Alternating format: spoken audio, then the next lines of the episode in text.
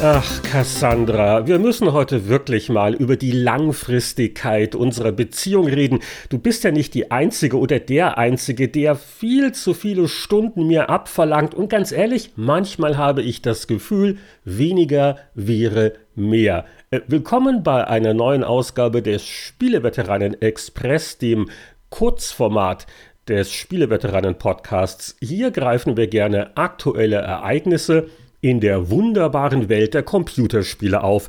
Das kann ein neues Produkt sein, eine Ankündigung. Vielleicht liegt uns auch mal nur ein Thema auf dem Herzen und ab und zu wird der Express zum gesprochenen Kolumnenbeitrag. Und äh, heute erfreue ich euch hoffentlich mit einem Monolog zum Thema Manche Spiele sind einfach zu lang. Ja, wie kann das denn gehen? Es ist ja noch nicht so lange her, da wurde die Qualität eines Spiels nicht zuletzt in der Anzahl der Stunden gemessen, die es an Unterhaltung einem in Aussicht gestellt hat. Und da galt eigentlich immer die Faustregel, je länger, desto besser, je mehr, desto schöner. Das ist ja so in vielen Bereichen des Alltags eine Faustregel, an die man sich eigentlich hält, oder? Wenn das Schnitzel größer ist, beschwert sich keiner. Wenn der Film länger ist, beschwert sich, oh, siehst du, da kommen wir schon in Bereiche, wo man daran zweifeln kann, an dieser Regel. Also, große Schnitzel, super. Aber musste Peter Jackson aus dem überschaubaren Buch The Hobbit wirklich drei XL-Filme machen? Ist das dadurch besser geworden?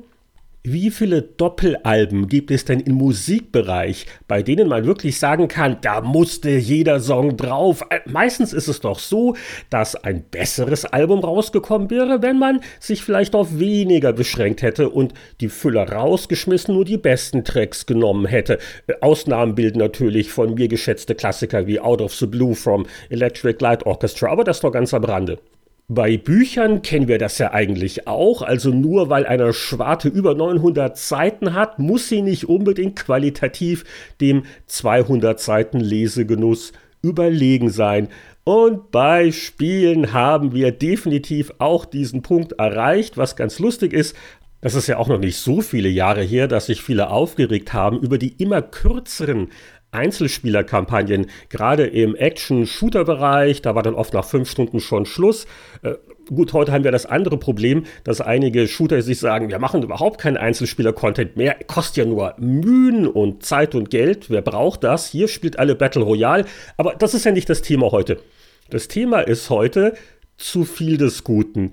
Es gibt immer mehr Spiele, die übertreiben es. Und nein, ich sage jetzt nicht, dass jedes Rollenspiel, jedes Action-Adventure nach fünf Stunden beendet werden sein muss.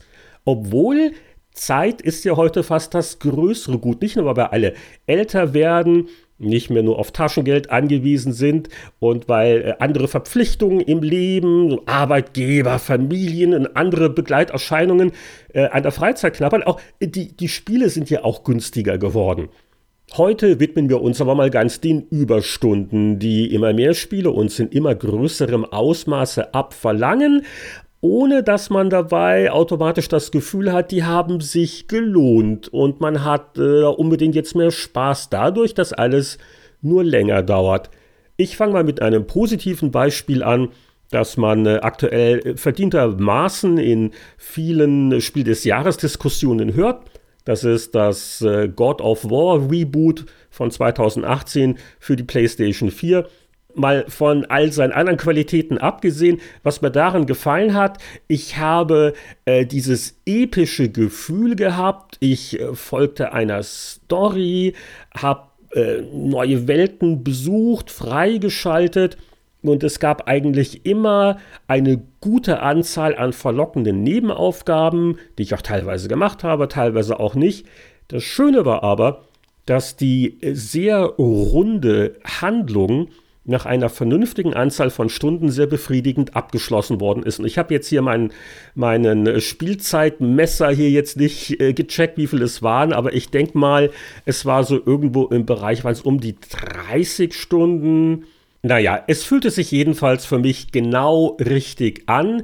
Nicht nur was jetzt das Zeitinvestment angeht, sondern vor allen Dingen auch was die Qualität der Stunden anbelangt, die ich mit God of War verbracht habe und die großzügige, aber nicht aberwitzige Länge der Story sorgte auch dafür, dass so die Handlungshöhepunkte gut verteilt hatten man hatte nicht das Gefühl, es gibt große Durchhänger, man fühlte sich auch nicht gehetzt und wie gesagt, man konnte äh, ganz gut selber noch bestimmen, in welchem Ausmaße man äh, Nebenmissionen dann noch eingebaut hat. Die mit den Schmieden haben sich allein ja deswegen gelohnt, weil diese lustige Dialoge haben, aber das auch nur ganz am Rande. Das war das positive Beispiel. Aber es gibt zwei sehr prominente und wohl auch an und für sich sehr gute AAA-Titel aus den letzten Wochen und Monaten, bei denen man das Gefühl hat, dass die eigentlich besser sein könnten, wenn sich die Entwickler und die Produzenten ein bisschen zurückgehalten hätten mit der Anzahl an Content. Weniger ist mehr die Blähung von Story und äh, Spieleraufgaben, die kann auch zum Eigentor ausarten.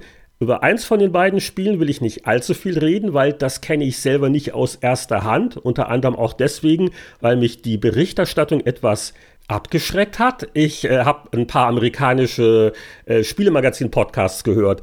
Und da ist also bei unterschiedlichen Leuten mir aufgefallen, dass beim Thema Red Dead Redemption so viel gestöhnt wird. Also jetzt nicht nur wegen vielleicht Sachen bei der Steuerung, in Spielmechaniken. Wie gesagt, kann ich nichts dazu sagen. Aber sehr amüsant, wenn so Dialoge wie, äh, da war äh, der eine Tester, der hatte das halt in Rekordzeit durchspielen müssen, um schnell den Test zu schreiben mit der Vorabversion. Und da war der andere Redakteur, der es jetzt zum Vergnügen spielt. Und äh, der andere Redakteur, der hat immer wieder den Tester verzweifelt wohl angetextet nach dem Motto, ich bin jetzt in dem und dem Kapitel. Hört das denn nie auf? Wann hat das denn mal ein Ende? Wie viele Kapitel noch, wie viele Aufgaben muss ich noch erfüllen. Und das ist sicher ein Spiel, wo die Leute vor allen Dingen wegen der Story motiviert sind. Und äh, das ist die große Qualität, die faszinierenden Charaktere, die Inszenierung.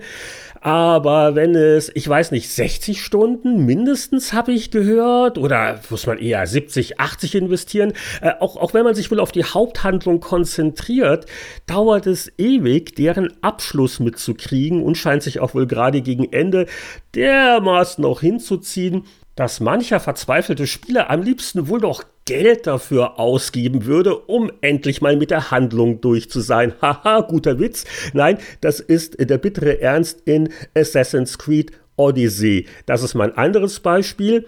Da kann ich jetzt aus erster Hand aus dem Nähkästchen plaudern, weil ich habe zumindest die ich sag mal, die Familienhauptstory jetzt abgeschlossen. Da näherte ich mich jetzt dann auch schon den 70 Stunden und äh, hatte zwischendurch auch schon ein, zwei Mal wieder aufgehört und dann irgendwie dann doch wieder, weil es ja dann doch Spaß macht und alles so schön aussieht, so dieses Griechenland, die Antike und die Sonne scheint und draußen ist es grau und dunkel und äh, also das Spiel hat seine Qualitäten, dürfen wir uns nicht missverstehen.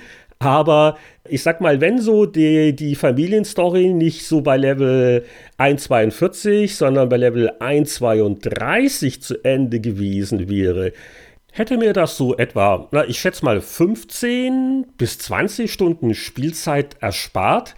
Und wenn ich einen extra Zehner hingelegt hätte, wäre das auch der Fall gewesen, weil das ist ja wirklich diese eine Unverschämtheit, die dieses an und für sich ansatzweise grandiose Spiel besudelt. Und ich rate den Verantwortlichen, im nächsten Teil der Serie so ein Quatsch nicht mehr zu machen, dass man halt den Erfahrungspunkte-Booster bekommt, der, glaube ich, 20, 25 Prozent einfach mehr Erfahrung ausschüttet. Und dadurch kommst du schneller auf den Level, den du eigentlich brauchst, um eine Chance zu haben, dann das nächste Kapitel der Hauptstory in Angriff zu nehmen.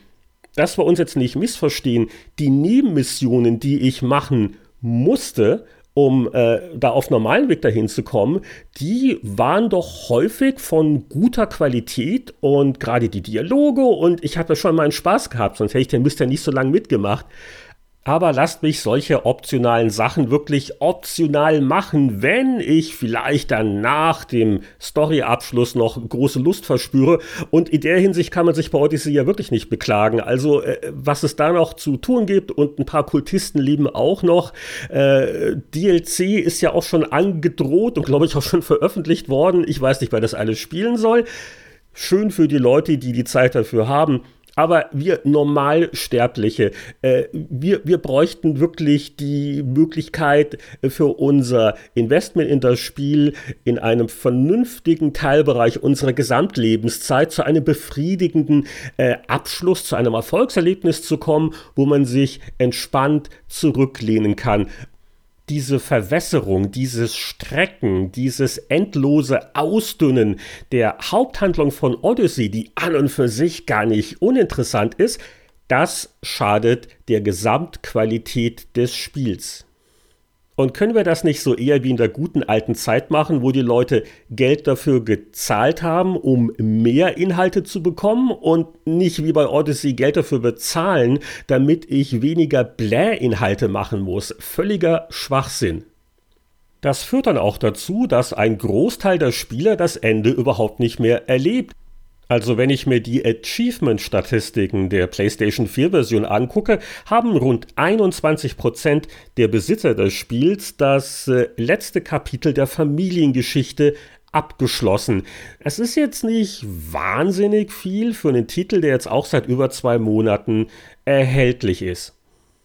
Das Komische an dieser Contentflut, an dieser Zwangsbeglückung mit immer mehr Spielinhalten ist ja auch, dass es ja gar nicht billig ist, die zu produzieren.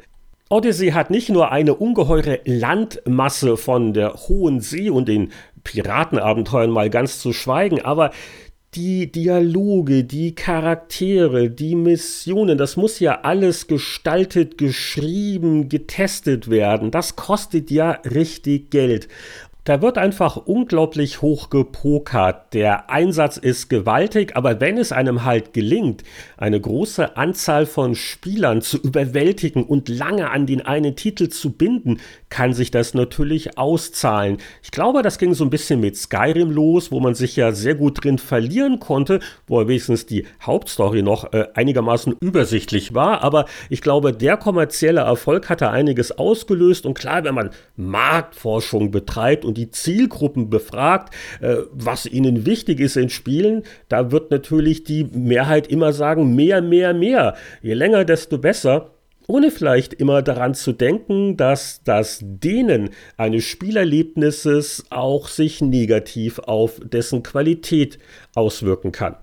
Wenn Spiele sich wie ungebetene Gäste aufführen und nicht wissen, wann es Zeit ist aufzuhören, dann leidet darunter nicht nur die Dichte der Story und die Atmosphäre, auch die Spielmechaniken können davon betroffen sein. Auch dazu ein Beispiel aus Assassin's Creed Odyssey. Motivation entsteht für mich auch dadurch, weil ich die vielen interessanten Fähigkeiten in den drei Talenten Bäumen kennenlernen möchte.